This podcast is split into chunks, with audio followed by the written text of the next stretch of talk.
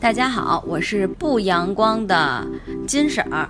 你是忘了自己是谁了，对吗？我刚才想想说那个什么金美女，好像不行，不能太直接的暴露自己。好，大家好，我是不是美女的王婶儿？对你现在是什么天仙？我现在是呃天仙也行，我以为你想说我是甜心呢。甜 甜心儿，李小璐的闺女。不是不是不是那么黑，比较白。人家说了我们白着呢。哎，咱们今天给大家讲的这部电影是什么名字啊？阳光小美女，对，哎，我应该说我不是小美女，我是大美女就好了哈。你是老太太。对，我们为什么要给那个大家说这么老的一部电影呢？因为没得说了。不，其实最我觉得啊，最重要的原因是因为这个电影，我之所以看它，是因为是我的男神高晓松啊，有着一双白白的长腿的高晓松，嗯，曾经介绍过这个电影。后来我什么时候啊？就他在他那个小说里，最近不是去年的哦？对，所以当时我听他介绍完之后，我就立马就看了，所以我当时还挺感，就是还挺激动的，因为我觉得这片真的挺好的。啊，对，这片就是挺好的，这片非常经典。嗯嗯，其实我我开始以为你会这么说，你说，唉，因为这个炎热的夏天，这个社会也挺操蛋的，看一部稍微让人心情缓解的这种温暖的片儿，让大家心里舒服一点儿。哦，呃，我刚才说了，我是不阳光的，就是我内心的阴暗已经不不就是不能因为这一两部电影而被治愈了。那你真的是挺阴暗的，我特别腹黑，我是表面阳光，内心超级阴暗的一个人。你你是想说你自己是蛇蝎美女吗？有点那意思，不要脸。咱俩别胡说了，咱们这样，先给大家简单介绍一下这个电影的故事的背景是怎么样的。行，你是想让我介绍吗？对啊，我就是这意思啊。因为我不特别不擅长讲故事，你知道吧？因为这故事结构太简单了。对，如果你要讲不好的话，说明你多差呀。我这知识水平有限。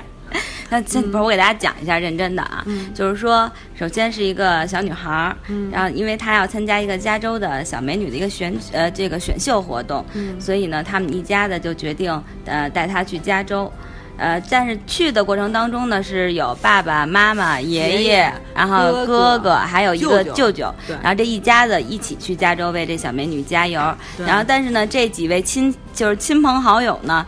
又都又都有自己各自的一个问题，对对，比如像爷爷就是一老流氓，而且爷爷吸毒，吸毒色字当头。对，然后那个小美女的哥哥呢，是因为他就是想去参加考这个飞行员，飞行员，然后所以决定先不说话，有六个月半年不跟家里人说话。后来在路途当中，原来发现自己是色盲，特别崩溃。对对对，然后他的舅舅呢，其实是一个。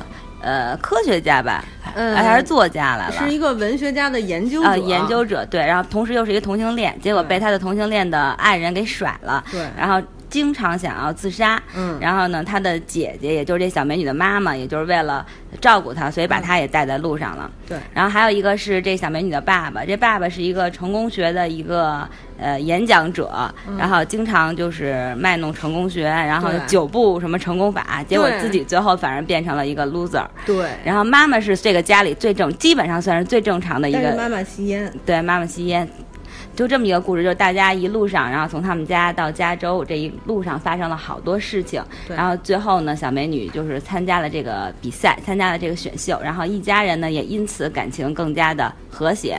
对，说的还。可以是吧？反正基本上就是这么一个故事。对对对，其实挺简单的。对，一个呃，这个怎么说？应该算是这种家庭公路片儿。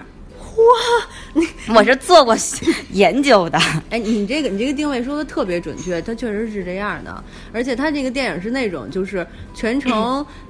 那个虽然说，比如他爸爸就是吃饭的时候，动不动就开始说：“你想赢吗？对对，你想赢吗？你你是真的想赢吗？”就那种特别招人讨厌，然后一家人一家人就特别汗，然后特别特别不高兴，忍忍受不了他爸爸的那种状态。但是到结局的时候，他爸爸为了支持自己的女儿。居然上去跳那个特别尴尬的去尬舞，对，就是他爷爷教的那种所谓脱衣舞，对对对对对对。但是我觉得就是你这么一遍都看下来以后，你真的就有那种感觉，因为他爸爸在现场看他女儿和一群那种就是特别假、露着白白的牙齿、化着浓妆的那种小女孩在一起选秀的时候，他爸就已经说说这地方烂透了，特别差。然后他一直一直都是对那个就是这种价值观那种否定的态度，然后为了保护自己的女。女儿还不想让她去参赛，然后看到自己女儿上去表演，虽然说那个舞蹈确实是有点过了，但是但是像那些老师啊、主持人啊什么的那种状态也确实挺让人讨厌的。他爸爸就是一。毅然决然支持自己的女儿，你真的是还挺感动的。对，因为他爸爸本身就是一个那种就觉得你一定要成功，你要么成功，你要么就是一个失败者的，就这种价值观，然后影响着整个家里。但是通过这一路上发生的各种事情，包括他他爸自己后来也变成了一个 loser 的时候，哎，他突然觉得其实输赢没有那么重要。对，就这种改变，其实他不是说一下去改变，他是整个在这个公路上，然后发生的很多事情，然后故事贯穿起来，然后慢慢慢慢去改变。对你就会觉得，哎，其实。是一个特别感人的一个过程，对，而且其中有一段我还挺感动，就是他哥哥发现自己是色盲以后，然后就啊，然后开始骂，开始骂街，然后在那待着不肯走了，最后他妹妹走过去，这样搂了他一下，他哥哥就说算了，咱们走吧。我觉得真是就是家的那种温暖，马上就表现出来了。其实我个人感觉，我觉得这其实他们家里边最正常就是他爷爷。哦，他爷爷真的挺正常的。对，因为我觉得其实社会就是那样，尤其是他爷爷是那种就是一看就有点老炮儿的那个那种状态，一直混，一直一直混。对，然后对很多事情，其实他是你虽然他他一直去鼓励他的孙女啊，你就要做自己，然后教他各种那种厌恶什么的。虽然你觉得特别搞笑，但实际上你会觉得他特别真实的做自己。对。而且他爷爷不是在车上还一直教自己的孙子说：“对你一定要，对对对对对。” 然后咱们就不说了，不要教坏其他的孩子。对他爷爷真的挺可爱的，而且我觉得他爷爷才是真正看。这个世界看得特别透的那个人，没错，而且就包括他爷爷在最后就是死了以后，死了的时候哈，然后他们一家人去偷尸体，这个我觉得就是拍的特别好，就是说其实我们一般说这个人死去了或者怎么样，你都会渲染，然后悲伤，然后就觉得哎呀，你看一家人在路上，然后突然爷爷去世了，是一多悲伤的事儿啊。对。可是呢，这阳光小美女就没有，然后就反正让你觉得哎特别搞笑，尤其是他们在一一起偷尸体，家里配合起来，包括他那个舅舅有同性恋的舅舅。要自杀的舅舅也积极参与起来的时候，其实你反而就会觉得是搞，就是特别搞笑，然后就特别从心里有一种温暖的感觉。对对对，而且他们家人最后选择的是，呃，完成他爷爷的遗志。他们说，嗯，我觉得爷爷也希望他去参加比赛，所以我们决定。无论如何还是参加比赛吧，这点真的挺好的。对，嗯，所以这个就是我特别喜欢这部电影，就是他不会故意去渲染，包括就是搞笑的环节，他也不会去故意渲染，然后悲伤的也不会，就让所有的事情都在这个旅途当中顺其自然的发生。对，所有的改变，然后家里人的感情逐步的去去，就是说去变得更更好，也都是一点一点的让你感受到。对。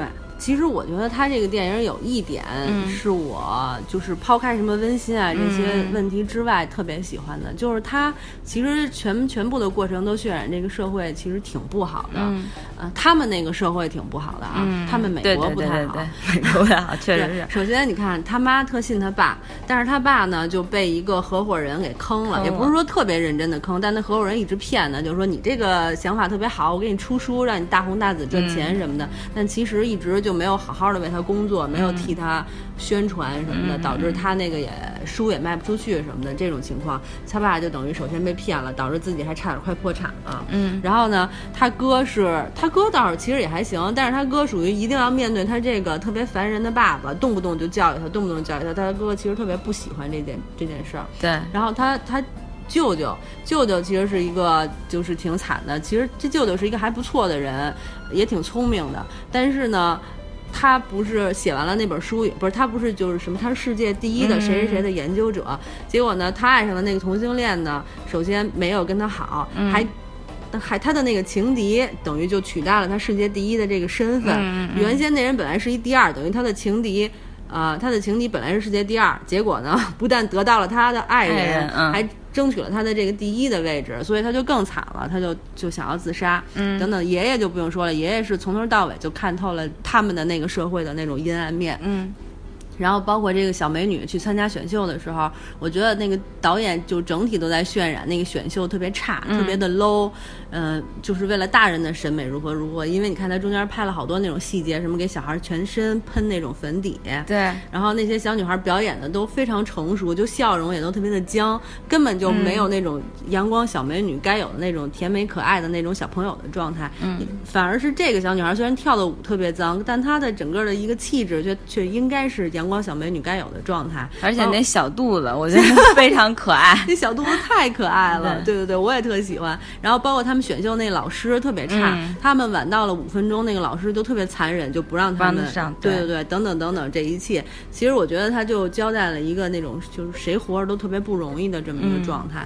但是呢，这家人却用，比如说用乐观，用那种就是对抗的精神，还有就是强大的承受能力。因为他爸承受能力真的挺强的，自己爸爸又死了，然后自己事业又这么失败，又破产了，居然还能支持自己的女儿如何如何，我觉得都真的挺了不起的。他们家人就用这种心态来面对这样的一个生活。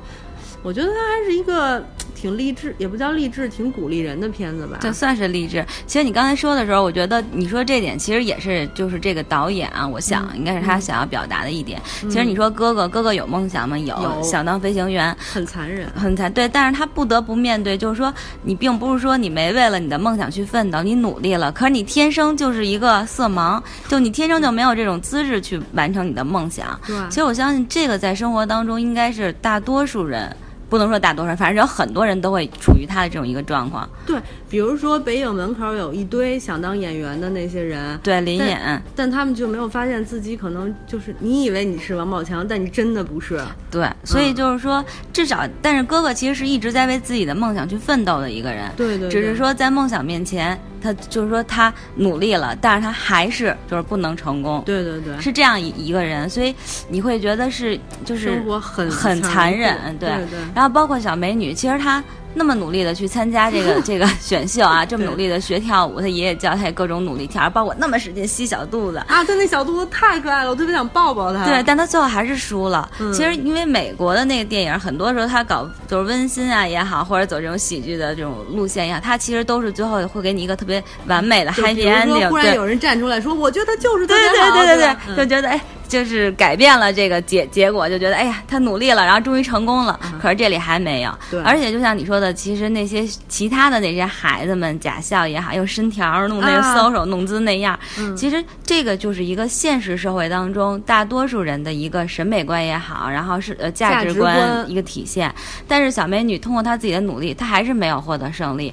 但 so what 又如何？坚持了自我。对。其实我觉得这个就像咱们现在生活的这种环境，就是有很。很多人都和你的价值观不一样，对。但是你说你你你，咱们也希望啊，当然希望一直能坚持做自己，但是真的是一个很难的事情。对，没错。所以我觉得这一点，其实你细想起来，你就觉得其实真的是让人就有很多时候你会觉得像你说的，你觉得生活挺无奈的，也挺残酷的。但有好些人他有梦想，但那梦想就放在那儿，他永远是啊我的梦想是什么，但从来没有付出努力。对。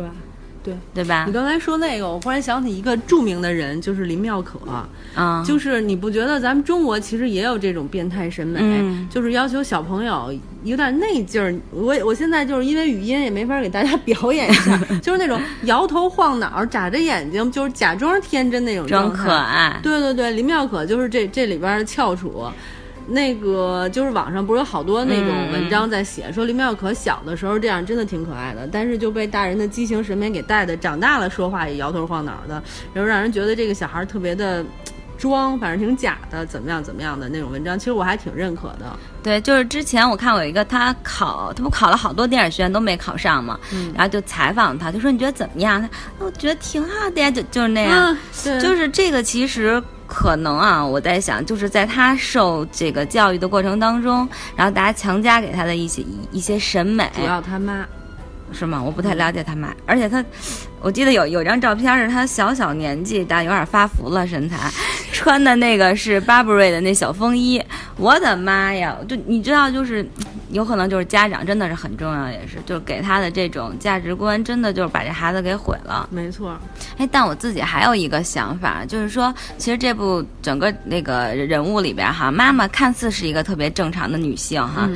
就基本上算家庭里最正常的，但实际上我觉得她身上的无奈会更多。一方面要照顾孩子，还有那个她老公成天喊着成功的口号，对，还有这种儿子又不说话，爷爷，爷爷，然后还有自己的弟弟又是一个抑郁症，经常要自杀。所以我觉得其实妈妈的那种心理状态，只是没有用外在的这种形式表现出来，但我觉得她是应该是一个相当郁闷和就是生活很很无奈的那种一个。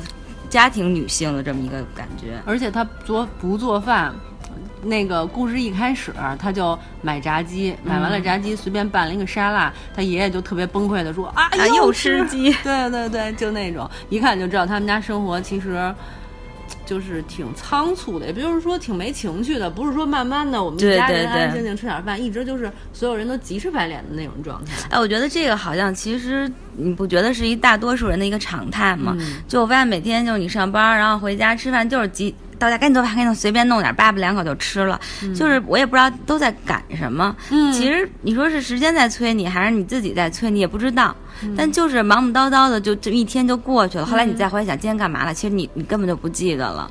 不是那个《高人波奇》里边的老爷子不是说过一句话吗？他说现在人都特别忙，我不知道你们都在忙什么。其实我觉得自己也不知道。其实我我觉得上班的时候，好多时候你你真的都在工作吗？其实也没有。对，真的都不知道在忙什么。对啊，对啊。然后下了班就赶紧往地铁跑，然后一堆人挤在那儿，就是你你可能好久没赶上下班点坐地铁了，一堆人都在那挤着挤挤挤挤。虽然我没有最近没有坐，但我是坐过的人，我真的知道你是坐过地铁的人。我我是我真的体会过，就是被人挤到那个双脚离地的那种状态。对，就是你反正站在车厢里都不用手扶，你反正也不会倒的那种状态，完全能体会。所以现在不是有小那个小黄车以后，然后我基本上已经不坐地铁，除了那天下雨，我居然还骑车呢，是因为我觉得坐地铁是特别可怕的一种状态，你就感觉每个人就跟没有一个灵魂似的，然后上那个楼梯的时候。Walking Dead 里边，都都都，每个人都走，然后人挨人，人人挤人，下车每个人都得扒拉一下，赶紧往外走，就那种状态让你特崩溃。没错，所以其实我觉得他这电影拍的好就好在这儿，就是说，不过但是他教给你的就是说，我们刚开刚开始不是说了吗？说这社会其实这他们的那个社会真的挺操蛋的，对，挺傻逼的，但是。那个导演教你的方法就是说，这个这个社会不是操蛋吗？你比他还操蛋，就是你就跟他扛，你就跟他对着干，不要被他打败，差不多就是那种那种。对对对。但是其实我们大部分人是逆来顺受的那种状态，并没有说我就跟他干的那种状态，所以才会越过越惨。对，没有一点斗争精神，说白了就是。很难，我觉得其实有的时候，就算你斗争了，但你失败了，比如有那么一两次你失败以后，可能人就没有这种再站起来越战越勇的精神就没有。但实际上是应该有的。我觉得就像爸爸成功了，失败了，然后再重新来过。像哥哥也是不能考那个不能当飞行员，那他可以寻找自己其他的梦想，可以当地勤嘛，对吧地勤，对对对，对。但真的是是挺难的一件事儿。但是就是人其实应该是有这种精神哈。其实你。就是说，咱们现在的生活虽然都挺美好，也挺和谐的吧，但是生活的琐事儿还是很多的，烦人的事儿还是很多的。对你身边那些不靠谱的同事和那些操蛋的领导还是有的。对，得说一下，人家一听就知道这是没少受气的两个人。对 对对，在这拼命的，就是借这个节目来抒发自己心内心的郁闷。没错，是这意思。其实也帮助其他很多跟咱们同命相连的朋友们出出气。其实说实话，我我也想不出来，就是说，你说你跟生活对着干。怎么干？就是我对着干，所以我我我觉得北京特傻逼，我就走是吗？但是你说你作为这个都市人，你怎么走啊？就你家里不，你们家不要了，爸爸妈妈孩子你都不要了，你就走，这肯定不可能。那你说我领导傻逼，我怎么办？我就指着他鼻子骂，说你就是一傻逼，这不太现实吧？你丢了工作，到时候挨饿的是你自己。所以大家其实敢对着干的人还是少。对，所以成功的人是也是少数，就在这儿，真的挺无奈的。我我我现在能想到的办法就是说，如果你真的觉得这个社会挺傻逼的，你就努力提升自己呗，让自己拥有力量来跟他们对抗。没错，而且还有一点就是，我觉得就是你可以换一种心态吧，比如就像每天急急忙忙回家这件事儿，真的你可以稍微的 急急忙忙 不对，你赶上飞的那个飞高峰期回家，或者你可以放慢一点脚回家就。认认真真的做顿饭，或者周末好好的，大家享受一下享受一下生活，或者是即使领导今天骂我了，我今天特生气，但是我明天换一种心态，我希望我能做得更好，能让领导表扬我。就很多事情只能是这样，就你把心态去调整，可能这你原来认为是问题的问题也就不是问题了。对。行吧，反正又是向积极向上的态度。我们一向都传播这种正能量。对，而且你想，就是如果你面对这样的生活，你连个态度都不积极，仿佛就更加没什么盼头了哈。没错，嗯嗯。所以结尾咱俩给这个打一分儿。呃，我看那豆瓣上基本上都在八点二到八点五分。我觉得合适。我觉得也是。其实豆瓣的这个评分还是挺客观的。对，我觉得这部电影其实是那样，比如说你今天上班跟同事吵架了，然后或者被领导骂了，内心有很深的怨气，或者跟女朋友吵架了，等等等等各种原因，反正就很不高兴的时候，你回到家看。我觉得挺有帮助的，它治愈系的，嗯，对对对，虽然不是日本那种治愈系的，但是它是那种比较发泄型的治愈系的，也挺好的。对，而且它其中有很多情节真的也挺搞笑的，对，真的让你看完挺开心的。没错，就我昨天就特生气，后来你就看了这个，对对，看了看，然后又觉得哎还挺逗的，有些地儿。因为你看到所有人都那么惨，你心里就平衡了。原来大广大的人民群众都在和我一样受苦受难，水深火热。对 对对。那咱们今天就到这儿，行，好嘞，拜拜拜。